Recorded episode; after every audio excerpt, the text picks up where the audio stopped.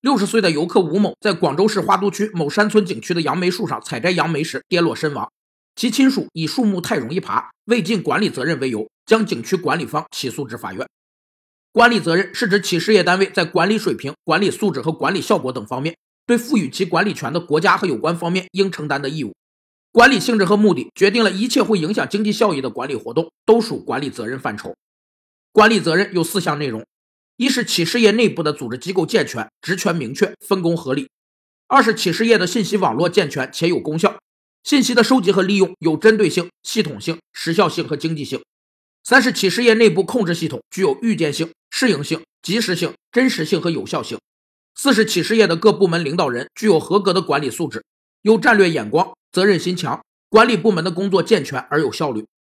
近日。花都法院酌情认定，被告景区管理方承担百分之五的责任，向吴某亲属赔偿四万五千余元。